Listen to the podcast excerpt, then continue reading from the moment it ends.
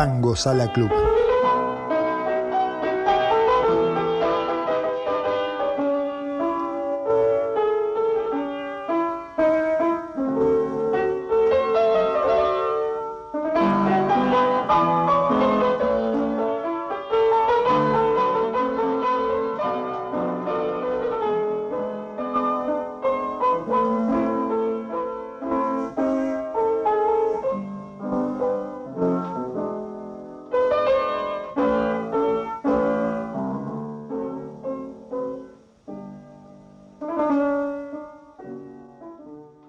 Bienvenidos a Tango Sala Club, episodio número 15.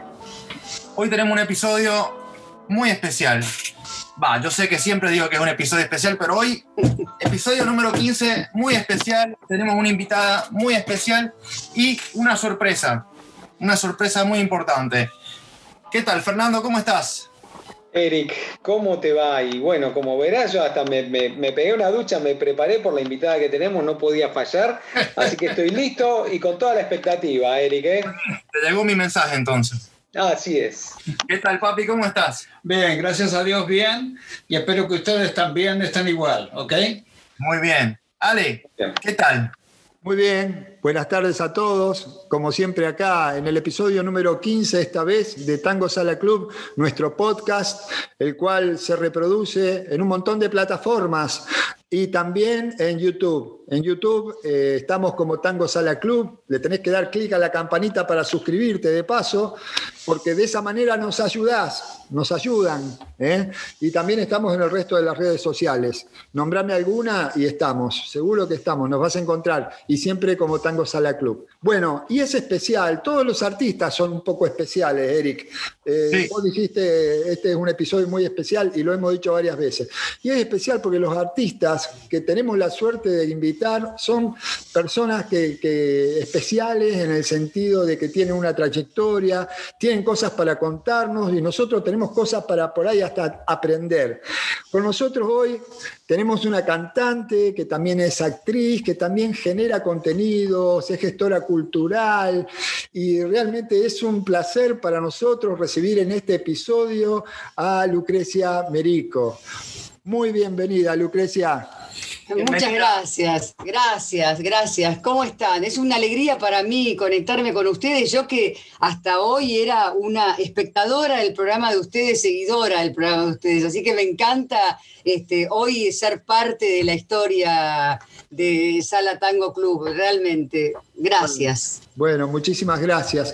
Me gustaría que arranquemos con un semblante tuyo contado por por vos, digamos. A ver, ¿cómo te gustaría presentarte? Porque tenés varias facetas. Eh, bueno, mira, yo me presento Lucrecia Merico, soy cantora fundamentalmente soy cantora eh, de tango, cantora popular, eh, también abordo otros géneros, eh, soy actriz, porque creo que está muy emparentado, ¿no? La, interpretación de la música con la actuación está muy emparentada.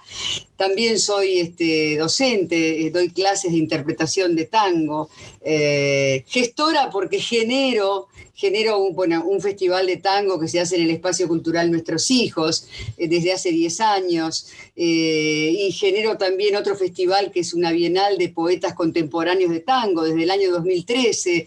Soy una mina inquieta, o sea, si yo me tengo que definir es que soy un amante de lo que hago, totalmente locamente apasionada este, y que amo lo que hago, amo lo que hago, es eso, soy muy, muy así, curiosa, digamos, y hago y emprendo, emprendo todo el tiempo.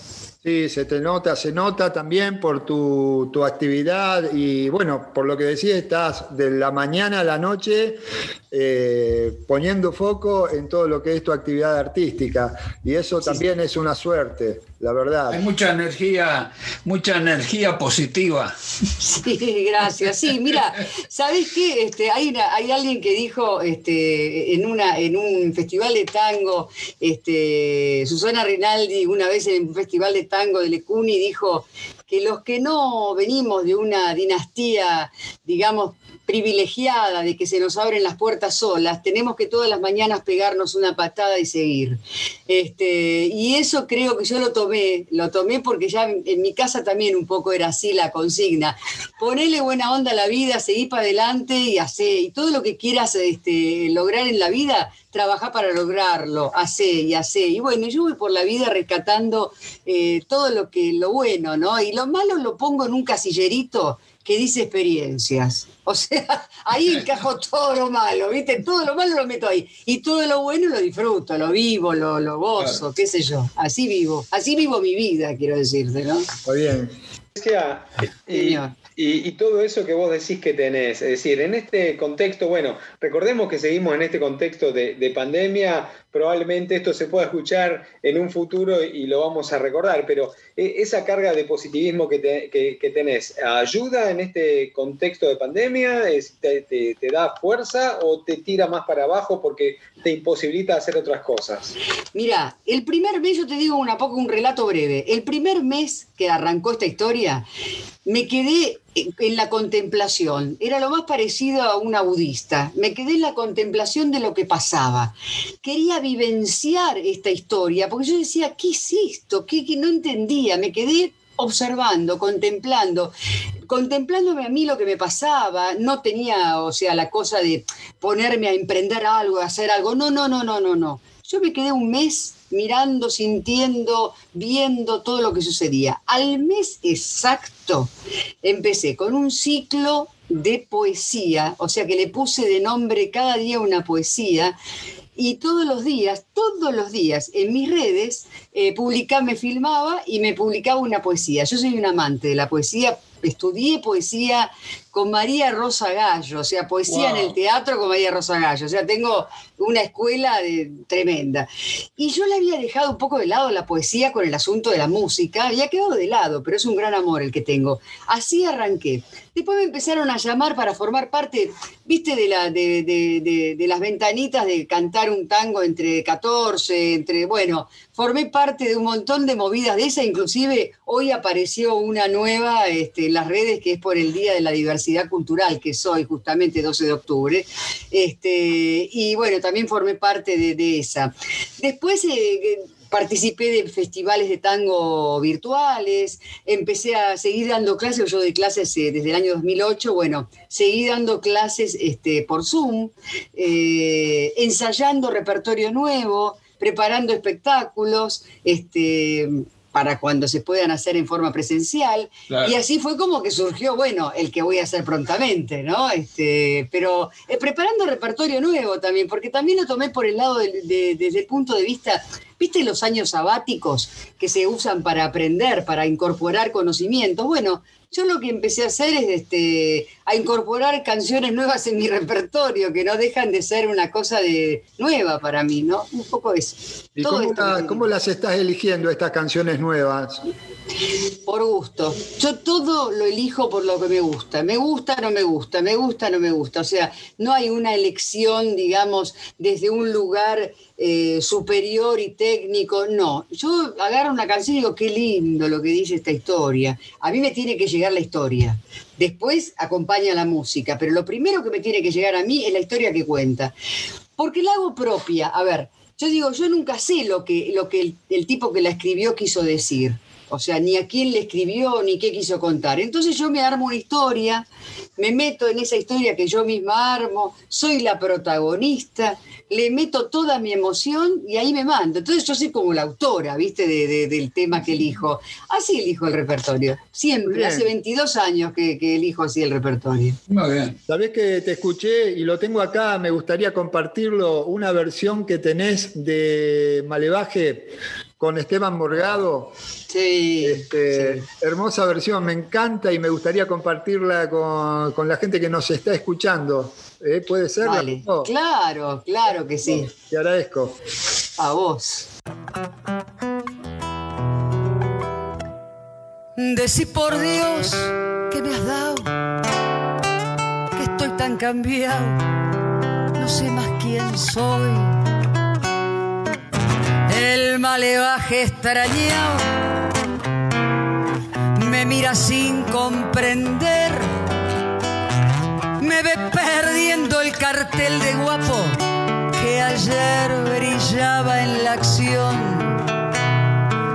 No ves que estoy embretado, vencido y maniao en tu corazón.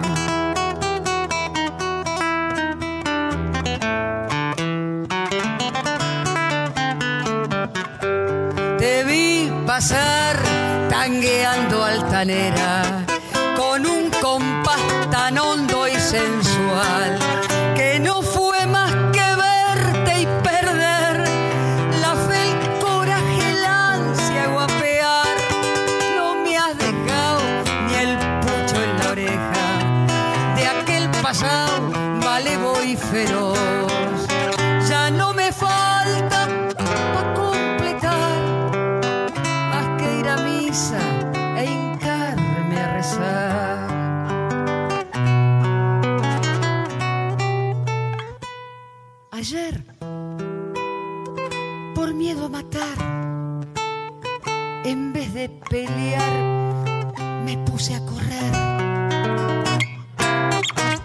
sombra, o final, pensé en no verte y temblé. Si yo que nunca afloje de noche, angustiado me encierro a llorar. Decí por Dios que me has dado que estoy tan cambiado, no sé más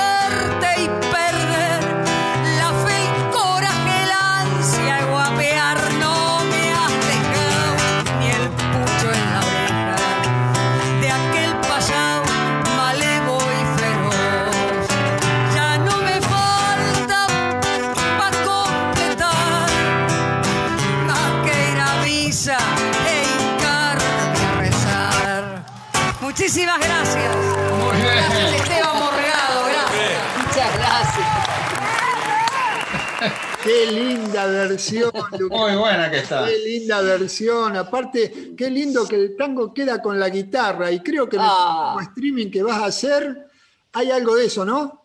Te Sí, acompaña lo- una guitarra.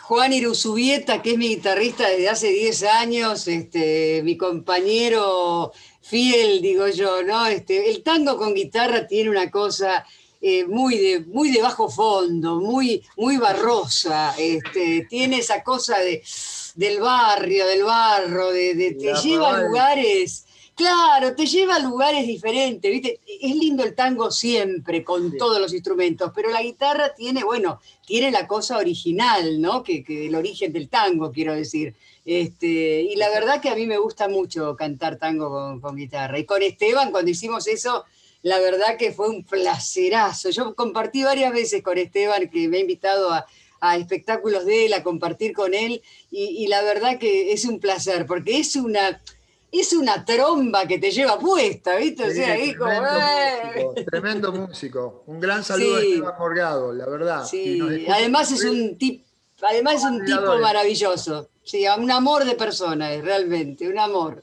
Bueno, no, buenísimo, me encantó, me, me impactó dentro de todo el material que hay disponible de tu obra, que es- está muy bueno. Este, la verdad que este me, me- me llamó la atención, y más asociándolo que vas a hacer el streaming ahora el 30 de octubre con, con una guitarra, con, eh, con Juan, me dijiste, sí. Juan Iruzubieta, sí, es vasco el apellido. Es este apellido raro, tiene Con el chico vasco. del apellido raro.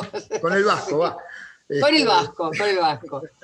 Sí, lo vamos a hacer, este, ya tengo todo armado, el, el- el repertorio, lo estuve trabajando, armando, y bueno, prácticamente lo tengo ya, bueno, lo estoy Va- ensayando. ¿Va a haber algo de recitado también? Sí, va, mira, va a haber tango, valses, milonga, eh, poesía, eh, texto, eh, samba, una samba, este, canción, bolero, por supuesto bolero, porque yo tengo en mi haber un momento romántico de mi vida que fue hace tres años que grabé un disco de boleros eh, junto a- al pianista Oscar de Lira, hicimos un Oh, disco de no. boleros que, que se llama Un Mundo Raro, Este, y realmente, bueno, todos boleros eran, pero eh, fue un placerazo que, nos dimos, ¿no? De grabar un disco de esos de fuera del tango, quiero decir. Claro, porque vos tenés discos de tango también, tenés varios. Yo tengo, mira, yo tengo eh, cuatro discos de tango y uno de boleros. Y este, o sea que en realidad, por supuesto que lo, fundamentalmente la historia mía pasa por el tango. Pero el bolero es algo que me encanta. Y ahora en este concierto voy a hacer boleros también. O sea, porque el bolero, digamos, ¿qué tiene? Tiene una cosa muy dramática como tiene el tango. Lo que pasa es que, viste que vos le decís a la gente, hago boleros, y te dicen, qué romántica, qué lindo, qué bueno. Y el bolero te habla de desamor, te habla de que te dejaron, que se fueron, que todo. Lo que pasa es que como el bolero solo, habla de amor y de desamor, este, la gente lo centra en, en la cosa melosa, romántica y, se basa mucho en el deseo también el bolero, ¿no? Pero tiene un parentesco con el tango también, ¿viste? Lo tiene. O sea, habla mucho de amores que ya no están, de amores que fueron este, frustrados, quiero decir. Pero bueno, decís tango y te dice, uh, pero del tango, pero la gente que no le gusta el tango, ¿no? Dice el tango y bueno, pero habla de cada drama, el tango. Y el bolero también, escuchás, yo te pongo unos boleros que son tremendos, tremendamente dramáticos. Acordate que hubo muchos boleros que fueron eh, interpretado como tangos y hubo muchos tangos que fueron interpretados como boleros, o sea que realmente hay una conexión, ¿no? Total, sí, existe, existe una conexión y de hecho hay autores que han hecho tangos y boleros, Homero Espósito, Chico Novarro, o sea, han hecho, han hecho, han hecho boleros y han hecho tangos, las dos cosas. Más de una cosa que de otra, pero, pero pudieron hacer las dos cosas, ¿no? Exacto, o sea, exacto hay, hay una cuestión ahí, hay una cuestión este, emparentada. A mí me gusta mucho el bolero, la verdad que me da me pongo como, a mí me pasa que me costó mucho mostrar esa parte romántica en vivo, ¿viste? Porque eh, cuando, cuando te mandás con, con la emoción y así, cuesta a veces. Y me ha pasado, y esto me pasó posta, ahí te, tengo testigos que lo pueden decir a esto, estar cantando un concierto en boleros, o sea, toda muy romántica, y que me griten de repente, cantala del loro. O sea, claro, ¿entendés? En el medio de un concierto de tanto tiempo disfrutamos de este amor, cantala del loro. No, ¿viste? Entonces, claro, la del loro, ¿qué querés con ese loro? Que es un tango reo, que, que a mí me, me digamos, me, me identifica mucho con ese tango porque es muy difícil que en un concierto no me lo pidan a eso. Es muy difícil que yo no cante que querés con ese loro, porque es un tango divertido, este, la gente participa, grita loro, grita vaca, qué sé yo. Entonces, viste, es muy difícil que yo no lo ponga. Pero yo le decía a la gente, para un poquito, no me podés romper el romanticismo gritándome cantar a del loro en el medio de un bolero.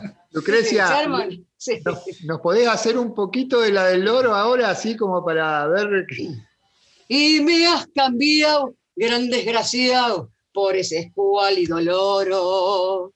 Te has agenciado a un bacalao con un perfil de yovaca y te has armado, tené cuidado y escabullí tu tesoro porque es tan fiera, torranta y fulera, la vela perrera y adiós. Ese es el estribillo nomás de que querés con ese loro. Muy bueno. Muy bueno, la bueno. tremendo, tremendo. Tremendo. Le dan con un caño a la mina, che, qué fulera. Hace un rato hablábamos con él eh, hace un ratito hablábamos con Eric para definir un poco tu estilo y entonces yo le explicaba a él eh, que eh, Lucrecia, digo, tiene un estilo así, medio de arrabal, medio de, como vos dijiste, Lucrecia, de barro y de barrio. y entonces él no, no entendía bien cómo es. Bueno, le hizo un ejemplo con el rock también, porque, por ejemplo, vos tenés a Bruce Sprinting, sí. Sting, ¿viste? Bueno, Lucrecia es más Bruce Springsteen. Bruce Springsteen, exactamente. exactamente. Esa era la, es la, digamos, el paralelismo que armamos con otro género. Pero realmente eh, es muy lindo, es muy lindo escucharte y aparte la, interpretación y la espontaneidad con que salís con, con los temas, eh, muy bueno. Otro de los que escuché eh, que estaría, bueno hacer eh, un pequeño estribillo o algo, es si es verdad o no que al mundo le falta un tornillo. Pero claro, todo el mundo está en la estufa, triste, amargo y sin garufa, neurasténico y cortado. Se acabaron los robustos y hasta yo quedaba gusto, cuatro kilos he bajado. Hoy no hay guita ni de asalto y el puchero está tan alto que hay que usar un trampolín si habrá crisis, bronca y hambre, que el que compra 10 de fiambre, hoy se morfa hasta el piolín. Hoy se vive de prepo y se come apurado y la chiva hasta Cristo se la han afeitado. Hoy se lleva a empeñar al amigo más fiel. Nadie invita a morfar, todo el mundo en el riel. Al mundo le falta un tornillo, que venga un mecánico a ver si lo puede arreglar. Esto de la época de Gardel. Muy, bueno. Bien, vigente, ¿eh? bien vigente.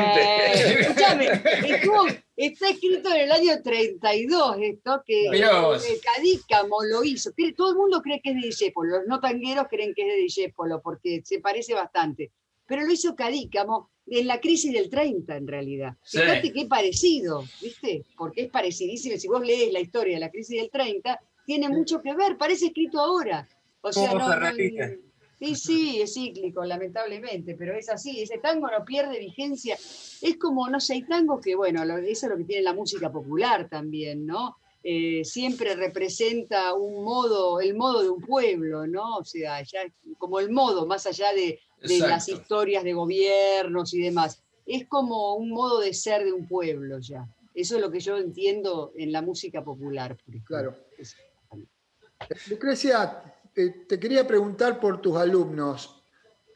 Eh, ¿Tus alumnos, eh, cómo es? ¿Te buscan por, algún perfil que quieren desarrollar o, cómo, o tenés distinto tipo de alumnos más allá del estilo propio tuyo?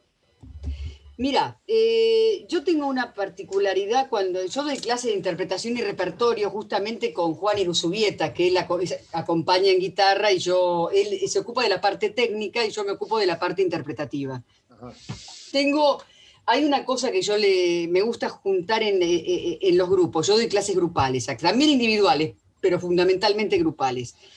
Es la franja etaria. Ahí tengo alumnos de 27 a 82. O sea, abarca toda, todas las edades este, y todos los niveles. ¿Por qué? Porque yo a cada uno lo trato como si fuera eh, el único. O sea, yo estoy frente a vos, que vos cantás un tango, yo te trato a vos, o sea, vos podés cantar bien, regular, mejor. Viene otro que es peor o mejor y al otro lo trato de acuerdo a sus posibilidades. No es que eh, hablo eh, de una forma, no los masifico, no es que son una cosa sola todos. Doy grupal porque todos aprenden de todos de los que, los que más saben, de los que menos también aprenden, o sea, eh, porque se aprende lo que no hay que hacer, porque, bueno, por un montón de razones. Algunos cantan peor, pero tienen mucho más desparpajo que uno que canta mejor, eh, uno que tiene una gran voz, todo lo pone en la voz a lo mejor y se olvida que hay que transmitir emoción. Este, en fin, yo trato de hacer una mezcla y a la par este, lo que creé en el año 2008, perdón, en el año 2012, fue la compañía Tango en Compañía, que es la primera compañía de cantores solistas de tango, porque la formé con mis alumnos para que los que recién empiezan no sientan la dureza que es empezar. La dureza que es golpear una puerta y que te la cierren en la cara, eh, que no te den bolilla, que te ignoren, que dejes un demo en un lugar y ni lo escuchen. En cambio, en grupo, lo que formé como una cooperativa teatral. Ellos en un lugar determinado una vez por mes arman un show individual o de a dos o de a tres, como quieran, y todos forman parte. Uno corta las entradas, el otro hace la prensa, el otro alcanza un vaso de agua, el otro es asistente de, sonido y cada mes los roles van rotando.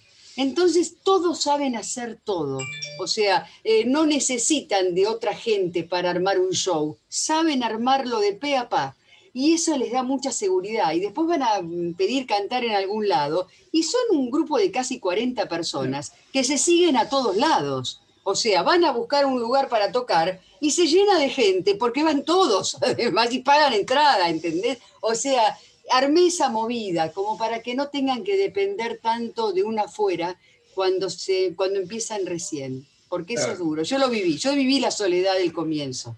Es muy feo, es muy feo, la verdad es esa.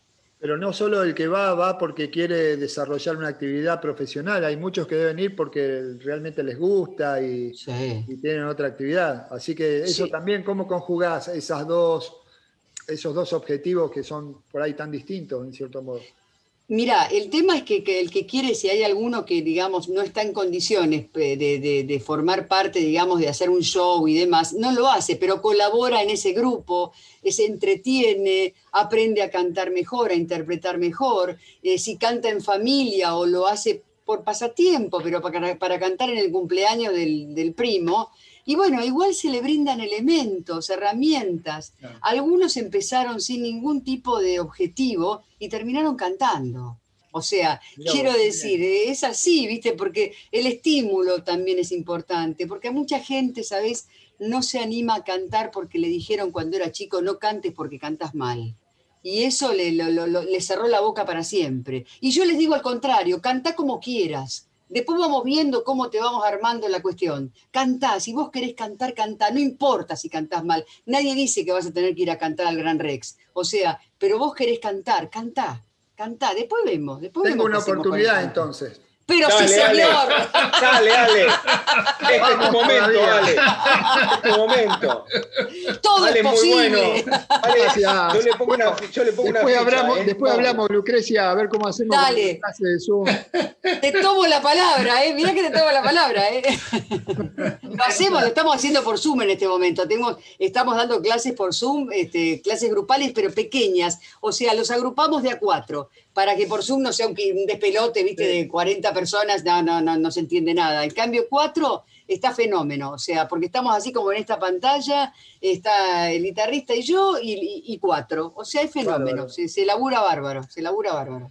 ¿Están, en, las redes? Eh, ¿Tango en compañía? ¿Tienen...? Sí, están en las redes, Tango en compañía, está, está, hay una hay un en Facebook, está en Instagram y hay videos subidos en YouTube también. O sea, ah, hay de todo. Tenemos de todo. Vamos a poner información acá abajo también para que los que estén interesados puedan contactarlos. buenísimo, buenísimo. Aparte, se comunican conmigo, o sea, directamente por las redes, Lucrecia Mericos, Facebook, Instagram, directamente me escriben por privado y, y yo les contesto. O sea, así es como me manejo con la gente que entra nueva, digamos.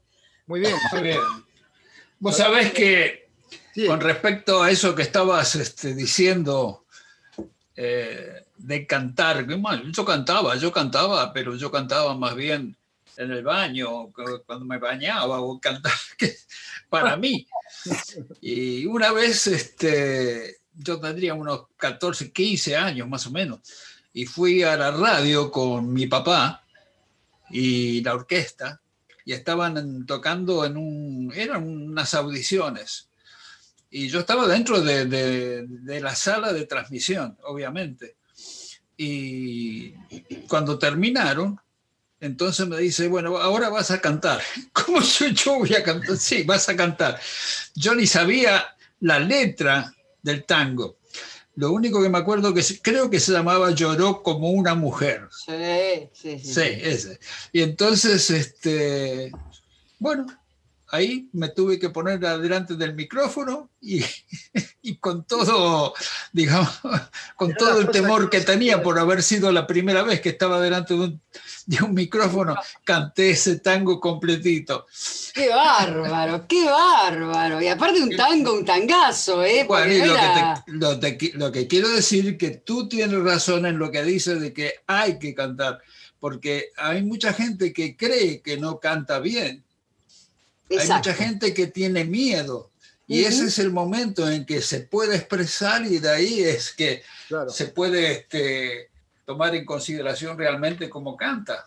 Exactamente, exacta. Aparte no hay que esperar las condiciones ideales, yo digo siempre, es lo que siempre aconsejo, todo aconsejo, digo, este, no esperes las condiciones ideales para hacer las cosas. ¿Querés cantar? Cantá, cantar en donde sea, como sea. O sea, yo cuando arranqué a cantar, que no sabía, porque en el año 98, cuando arranqué con el tango, no era como ahora que hay un montón de lugares y por internet y hay 400 lugares para ir a cantar y las peñas de tango había muy pocos lugares y los lugares eran de, muy dudosos. O sea, era, yo me metía en cada tugurio que de repente estaba cantando, no sé, afiches y pasaba la moza con un plato de papa frita por acá delante mío y yo seguía cantando afiches. O sea, era, era muy raro todo el principio, pero, no, pero yo sentía felicidad porque estaba cantando. O sea, no me importaba eh, la situación, el lugar, no buscaba el ideal yo tenía claro que quería cantar, yo tenía claro eso, o sea, no, eso es importante. Eso es lo que hay que tener claro, lo que vos querés y, estar con el deseo, tras el deseo, eh, o sea, generar situaciones. Después, bueno, la vida va cambiando, obviamente, por suerte, pero yo me acuerdo, mira, yo vos que contaste eso, ¿cómo era tu nombre? Discúlpame, eh, de papá. a mí me dicen Cacho. Cacho, bueno, Cacho, yo me acuerdo cuando, cuando este, en el año 2000, yo empecé en el 98, en el año 2000, yo un día fui a hacer una visita guiada a la Botica del Ángel, que era la casa de Eduardo Vergara Leumann. Eh, cuando llegué, pagué mi entrada, lo que yo no sabía era que el guía era Vergara Leumann. Yo pensé que había un guía, de como en todos los lugares que hay un guía. No, yo me quedé helada cuando lo vi a Vergara. Empecé a hacer la visita, qué sé yo, veo, veo en, este, en una puerta la letra de Cambalache positiva, otra letra que la había escrito él. Eh, cuando llegó un momento que, bueno, dentro de la visita se tomaba un café. Entonces yo le digo, me acerco a él, le digo, Eduardo, mira, le digo, me gustó mucho la letra de Cambalache, le digo positiva, yo canto tango, yo me la puedo copiar y me la puedo llevar. Y me dice, ah, ¿vos cantas tango? Le digo, sí me dice, ahora te voy a hacer cantar. Había como 150 personas. Entonces le digo, me senté, seguí tomando mi café y me llama. Me dice, vení, vení, ¿cómo te llamas? Le digo, Lucrecia. Bueno, me dice, ¿qué tango querés cantar?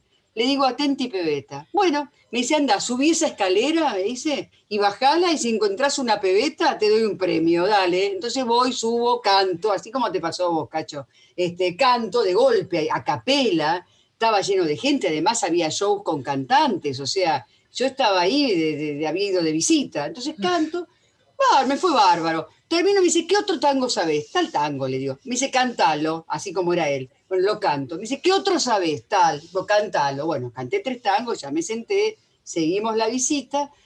Cuando llegamos al último lugar de la casa, donde él se sentaba y despedía a la gente, les agradecía la visita, me dice, ¿vos sabés cantar como dos extraños? Le digo, sí. Me dice, bueno, entonces le dice a la gente, él, a la yo sentada ahí, entonces le dice a la gente, ella se llama Lucrecia, dice, ¿ustedes la escucharon cantar? Sí, dijo la gente. Bueno, ella lo que no sabe, dice, es que hoy vino de visita y a partir del sábado que viene va a trabajar conmigo. Yo ah. casi me muero, o sea, fue, eh, o sea, eh, fue una sensación, porque yo, digamos, no me achiqué cuando él me dijo cantar, o sea, haciendo él esa institución que era y demás. Y me quedé, viste, y fue así los últimos ocho años de su vida, por ese día, por ese día que yo me puse a cantar así, porque él me dijo, cantá, así nomás, trabajé ocho años con él en la Botica del Ángel. O sea, para mí fue, fue una cosa que yo se le digo a toda la gente, nunca, nunca te achiques cuando estás en una situación este, determinada, por más grande que te parezca la situación, ¿no? Por más que a veces parezca que la situación te excede no hay que achicarse, hay que ir al frente con lo que uno tiene. exacto, exacto. Qué lindo recuerdo. Muy bueno. Qué lindo recuerdo y linda anécdota también. Exacto. Sí, hermosa. Y, nosotros no nos vamos a achicar y vamos a tomar esta oportunidad para hacer una pequeña pausa y presentar una sorpresa que tenemos. Bueno, a ver, dale. Una sorpresa, que, una sorpresa que un poco hicimos el anticipo la semana pasada, cuando estuvimos con Diego Sauchelli y Leo Lotito, que hablábamos de un nuevo contenido que vamos a incorporar a nuestro canal de Tango Sala Club a partir del próximo sábado. Así que me gustaría compartir la pantalla para que vean, Lucrecia, de qué se trata y después seguimos. Bueno, dale. Ahí va.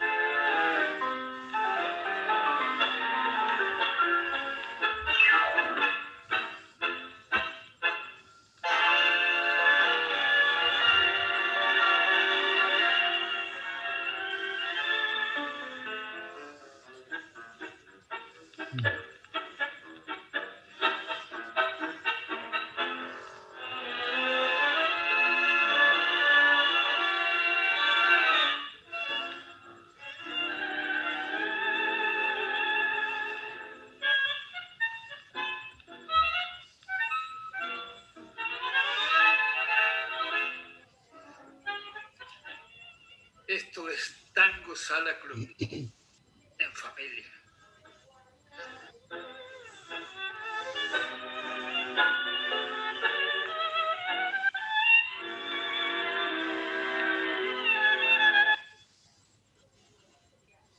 Bueno. ¡Qué lindo! ¡Qué felicitaciones, Cacho! ¡Qué lindo!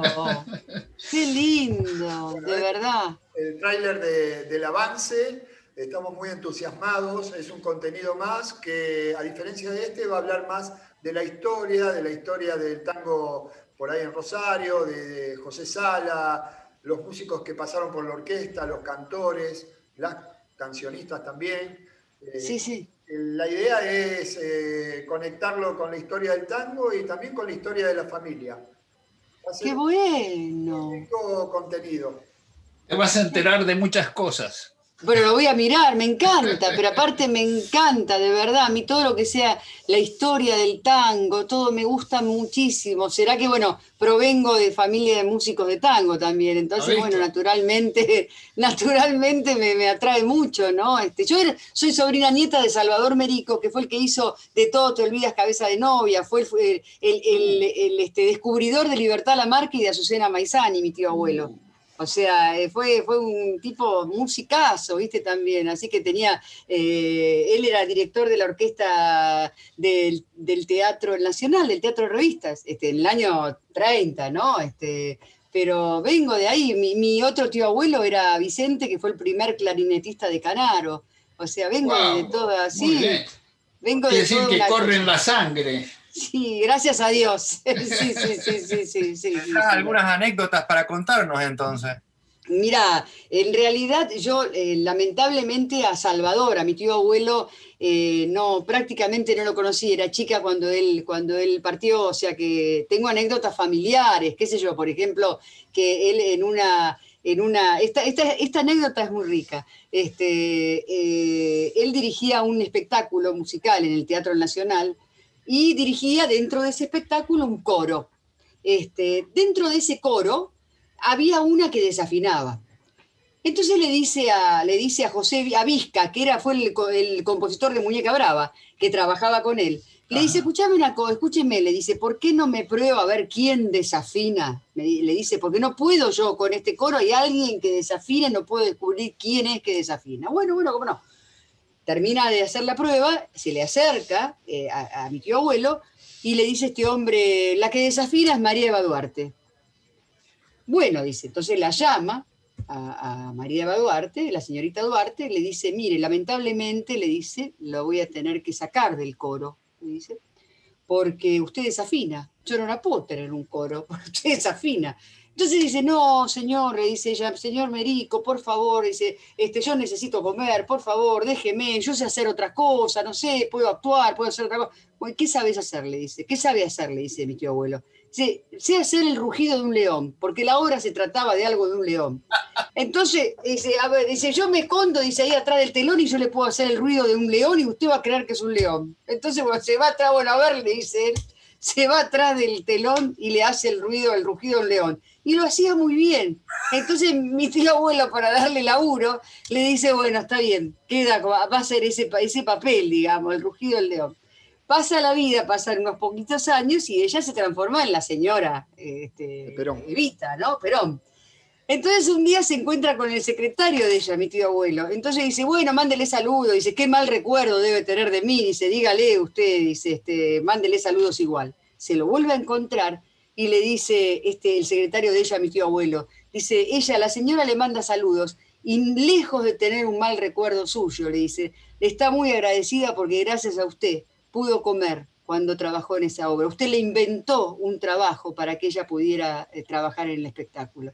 Esa es una anécdota que quedó en mi familia. O sea, que le, le dio laburo a, Eva, ¿no? O sea, son historias, son historias históricas, quiero decir, más allá, más allá de la, digamos, de la simpatía o no simpatía, no, no, no, no estoy hablando de eso, ¿eh? Yo estoy hablando de, un personaje histórico este, al que eh, mi tío abuelo le dio trabajo. O sea, es, eh, una cosa, una cosa muy, este, muy, muy peculiar que pasó en la familia, digamos. Quedó en la historia familiar eso. siempre. Y siendo, mi familia era toda radical, claro, o sea, mm. pero eso quedó como una perla, como una perla dentro de la historia, digamos. En la familia siempre hay muchas historias, muchas historias, muchas anécdotas.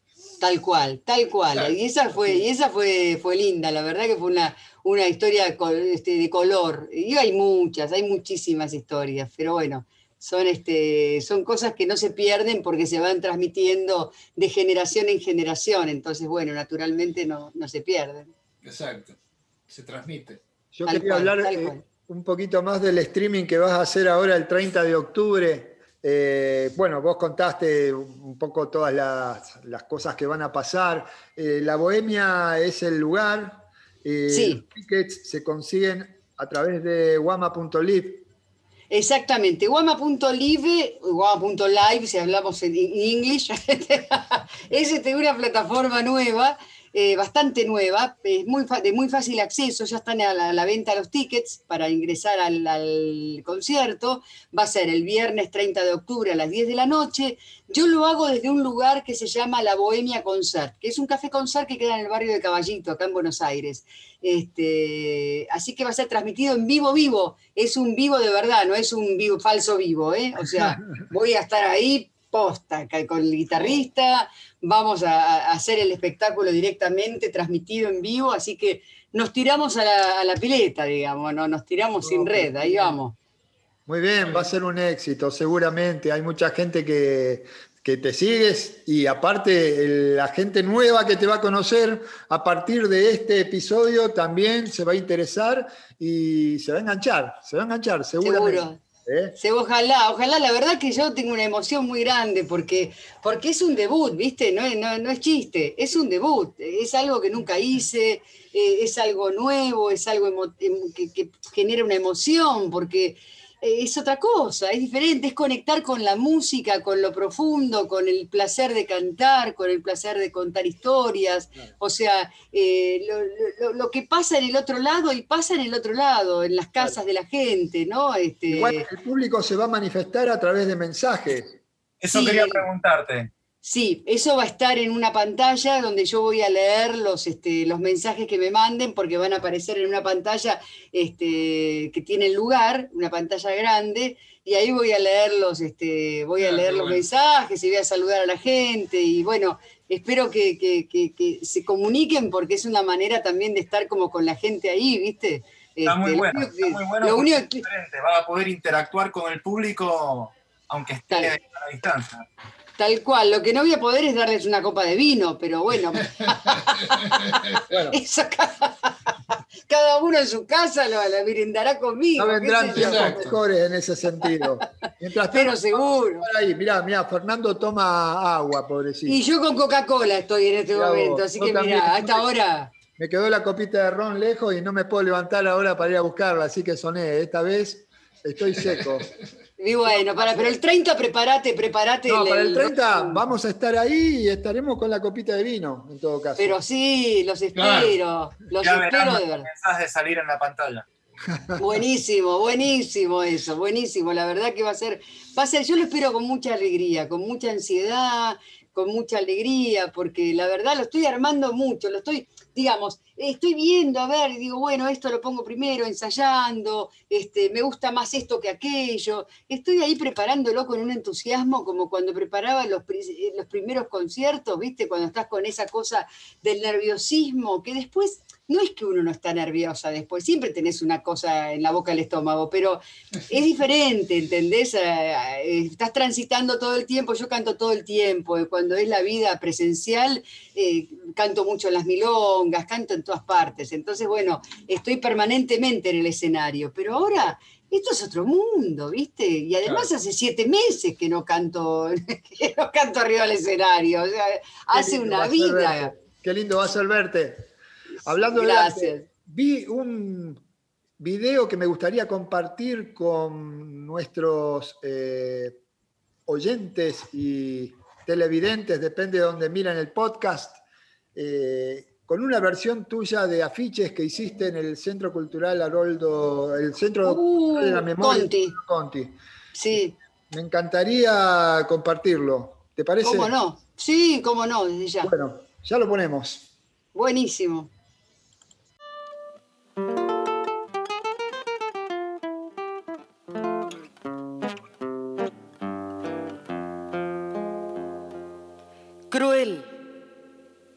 El cartel. La propaganda manda cruel en el cartel y en el fetiche de un afiche de papel se vende la ilusión, se rifa el corazón y apareces tú vendiendo el último jirón de juventud, cargándome otra vez la cruz. Cruel en el cartel, te ríes corazón, dan ganas de balearse en un rincón ya da la noche a la cancel su piel de ojeras. Ya moja el aire su pincel y hace con él la primavera.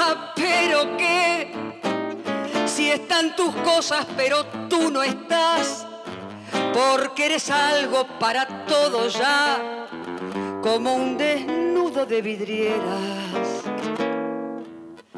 luché a tu lado para ti, por Dios, y te perdí.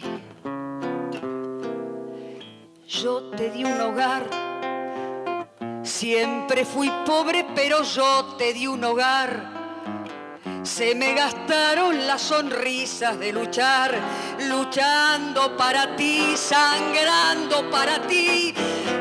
Luego la verdad que es restregarse con arena al paladar y ahogarse sin poder gritar.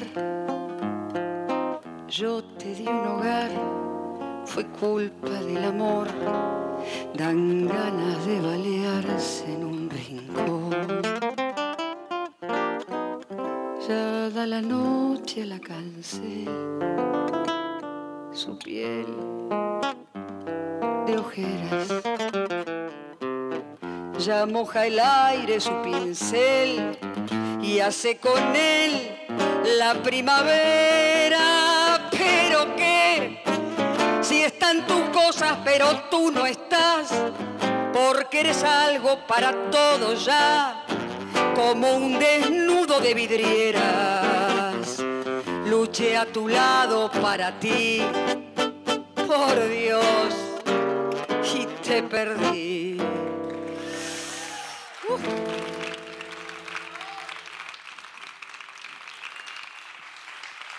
Muchas gracias. Qué lindo, Lucrecia. Qué lindo. Otra guitarra. Juan, él es Juan Iruzubieta. Este es Juan Iruzubieta, exactamente. Él es mi compañero. Muy bueno. Este, es muy, también muy así, muy pasional. Y ese fue un concierto que hicimos que fue muy, muy lindo, lo recuerdo mucho. Fue una de esas, esas, noches mágicas, este, donde, viste, que hay, yo digo que hay noches que viene la magia, viste, hay noches que pasan cosas diferentes. Y esa fue porque pasa mucha emoción, porque pasan otras cosas, qué sé yo. Eh, no sé cómo definirlo. Hay noches especiales.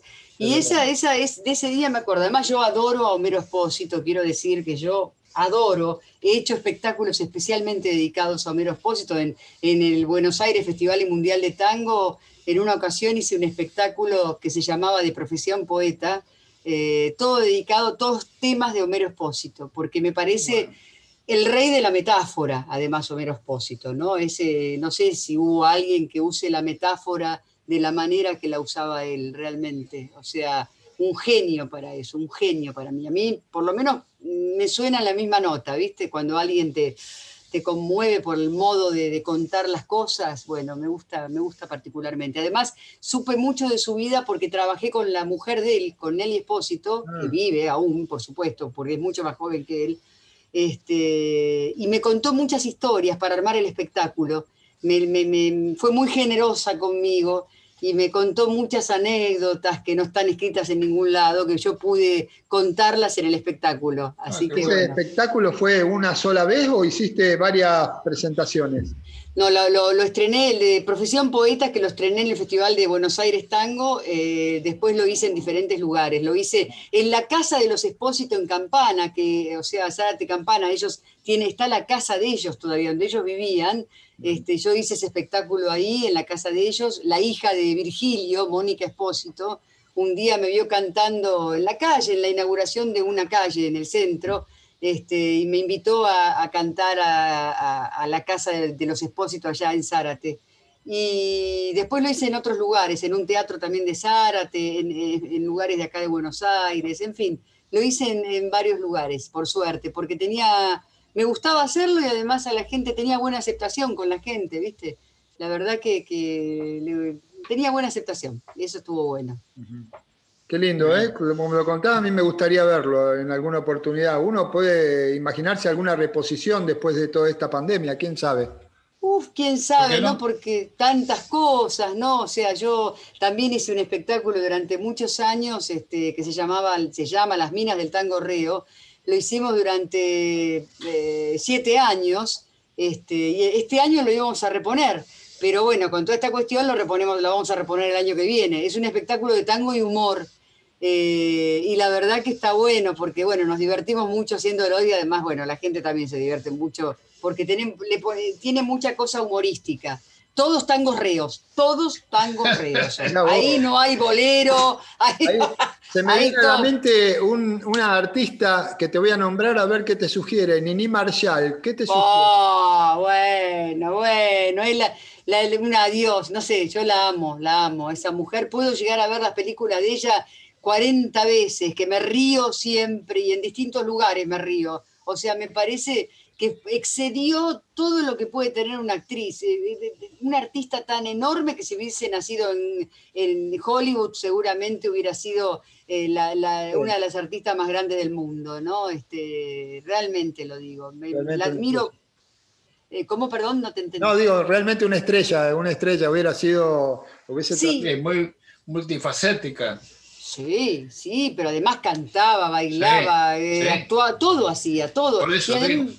y, además era linda, además era bonita, era, era una, tenía una cara de muñeca, no sé, yo la veo tan linda, tan linda. Es este, y además me, me, conmueve cuando cuentan que era muy tímida, que le daba mucha vergüenza estar ante las cámaras cuando le hacían un reportaje, o por ejemplo dicen que un día estaba haciendo la cola en actores, viste, para cobrar y la ven haciendo la cola como de una cuadra y alguien la descubre y dice, pero ni, señora, le dice, Nini, ¿cómo está haciendo la cola? No, no, está bien, está bien, decía ella. O sea, le daba mucha vergüenza todo, todo, todo lo que ella era, eh, la magia que tenía la tenía a través de la actuación, porque personalmente se moría de vergüenza. Pero... era tímida, pero eh, grave, ella lo decía, ¿eh? o sea, era, temblaba ante la cámara, cuando le hacían un reportaje temblaba, o sea, era muy, muy tímida. Parece mentira, ¿no? disculpame que te corté con lo de Tango Reo, pero se me vino a la mente Nini Marshall por, la asociación. Pero, por ejemplo, en el Tango Reo, ¿qué, qué, eh, temas te interpretan, por ejemplo? Bueno, el tango reo, eh, tirate un lance, que, bueno, por supuesto que querés con ese loro, pipistrela, eh, la milonga entre curdas, este, mm, eh, bueno, está Atenti Pebeta, está Niño Bien, Chorra. Eh, eh, mucho lunfardo. todo lunfardo, todo lunfardo, pero este, ahora, ahora no me acuerdo mucho, pero, pero todos, todo río. Metemos un parque, por ahí no son ríos, por supuesto, para para, matizar un poquito en algún momento, porque nos metemos en otro camino, pero, pero todo es reo. O sea, y, yo pensé que me ibas a preguntar quién de las históricas del tango reo yo admiro, porque quería decirlo, que es Elba Verón, fue una cantante de la familia Verón. Eh, realmente Elba Verón fue para mí, eh, no sé, un ícono del tango reo, que no fue reconocida como tal, fue muy reconocida como cantante, pero no no tanto con, con el tema del tango reo, porque hizo un solo disco de tango reo ella. Fue más reconocida este, la Bozán, la Sofía Bozán y Tita Merelo con el tango reo que... Claro, viste, fue el ícono, en realidad los íconos fueron Tita y, Sofía Bozán, esas fueron los íconos del tango reo del siglo pasado. Este, y de verdad, bueno, fueran, fueron este, con un estilo cada una muy propio, eh, porque el tango reo es un subgénero dentro del, género, ¿no? Y, tiene particularidades, es muy diferente al tango tradicional, el tango reo, porque estás en el límite, ¿viste? No puedes exagerar, porque si exageras, lo tiene todo la letra. Si llegas a exagerar un poquito, queda una caricatura, queda un estereotipo. O sea, estás ahí, estás en el límite de contar la, historia, nada más, de limitarte a contar la historia, no le agregues demasiado porque te volcás. O sea, ese, es el tema. Como decía, como decía Tita Merelo, se dice de mí. Ah, sí, tal cual. Qué lindo Se dice que soy fiera, que camino a lo malevo, que soy chueca y que me muevo con un aire copadrón, que parezco leguizamo, mi nariz es puntiaguda, la figura no me ayuda y mi boca es un buzón. Si charlo con Luis, con Pedro, con Juan, hablando de mí, los hombres están, se fijan si voy, si vengo o si fui. No sé, ahora no me acordé la letra, pero es maravilloso. Muy bueno, muy bueno. Tú sabes que fue el cumpleaños de, Tita, fue el cumpleaños ayer. Sí, sí, sí, sí, sí, sí, sí, una grande, qué grandiosa fue esa mujer, qué grandiosa artista porque era trágica, cómica, eh, era todo, era cantaba un tango dramático y te emocionaba, o sea, eh, era una muy, muy, fue muy grande Tita Merelo, muy grande, muy grande para mí. Yo será que yo valoro mucho eh, cuando una persona contiene el arte em, y que excede el canto, la actuación. Esa, Viste que hay artistas.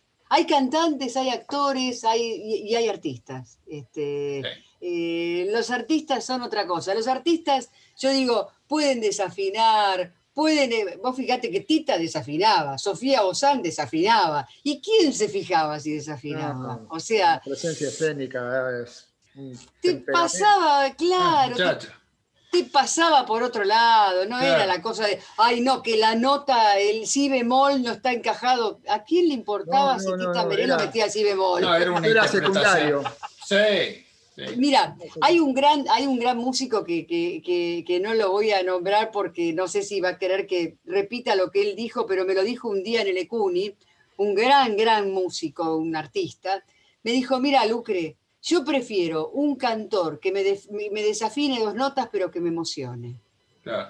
Un gran, un gran pianista, uno de los más grandes pianistas que existen. O sea, yo la ah. verdad me, sorprendió porque la verdad que, me lo diga él, viste, cuando decís, mira vos, ¿no? Este, y bueno, porque la emoción, en la emoción está el arte. O sea, si, si vos te parás adelante de un micrófono, pues, yo con, viste, como ustedes, yo conozco a mucha gente y respeto, ojo, respeto a mucha gente que canta como los dioses, pero vos ves que no se les mueve un pelo, o sea, son perfectas o perfectos cantando, pero no pasa la emoción, están pensando, pensando en pegar la nota, o sea, o creen que la emoción va a llegar por la perfección. Y yo lo que creo es que la emoción no llega por la perfección. Si hay perfección, hay cosa bien hecha, desde ya que tiene que estar bien hecho. Pero no podemos en el arte buscar la perfección, porque no existe. O sea, donde hay emoción, la perfección mira. O sea, si hay mejor, pero, pero bueno, son criterios, ¿viste? Criterios de sobre el arte, o sobre el arte, ¿no? O sea, respeto, y vuelvo a decir, yo respeto profundamente todo lo que está bien hecho para mí me saco el sombrero con todo lo que está bien hecho. Pero hay una cosa que no puede faltar y es la emoción. No puede faltar. Si falta la emoción hay algo que no está tan bien hecho. O sea, eso es lo que La interpretación es lo más importante. Sí, sí, o sea, ¿qué, te, ¿qué te hizo sentir lo que escuchaste? Exacto. Mira, hay, una vez cuando yo, te, yo estaba, uno de los maestros que tuve, me dijo, mira, Lucre, la gente en, en la música popular, la gente se va a emocionar. La gente quiere emocionarse, la gente quiere sentir cosas. No, no está con la partitura a ver si, si la pegaste, no están en el colón, con la partitura en la mano a ver si, si pegaste esa nota o no la pegaste. Hay que pegar todas las notas, pero la gente va a emocionarse. Nunca te olvides de llevar la emoción con vos. O sea, nunca te olvides de entrar por el camino de la emoción, si no, ¿qué hacemos? O sea, sí, todo, todo bárbaro. ¿Viste cuánta gente dice, fulano sí, canta un cantante de ópera, por ejemplo? Canta muy bien un tango, pero ¿a quién le llega un cantante de ópera cantando tango? O sea, mm, la gente se canta perfecto, pero, viste, es como son mundos distintos, viste, son mundos diferentes, qué sé yo. Yo lo digo desde un lugar absolutamente sincero y, humano, ¿no? O sea, yo como espectadora cuando voy a ver un espectáculo, y yo quiero que me hagan reír, que me hagan llorar, que, que, me pasen cosas, que me pasen cosas, qué sé yo, eso, vivir. Es una experiencia.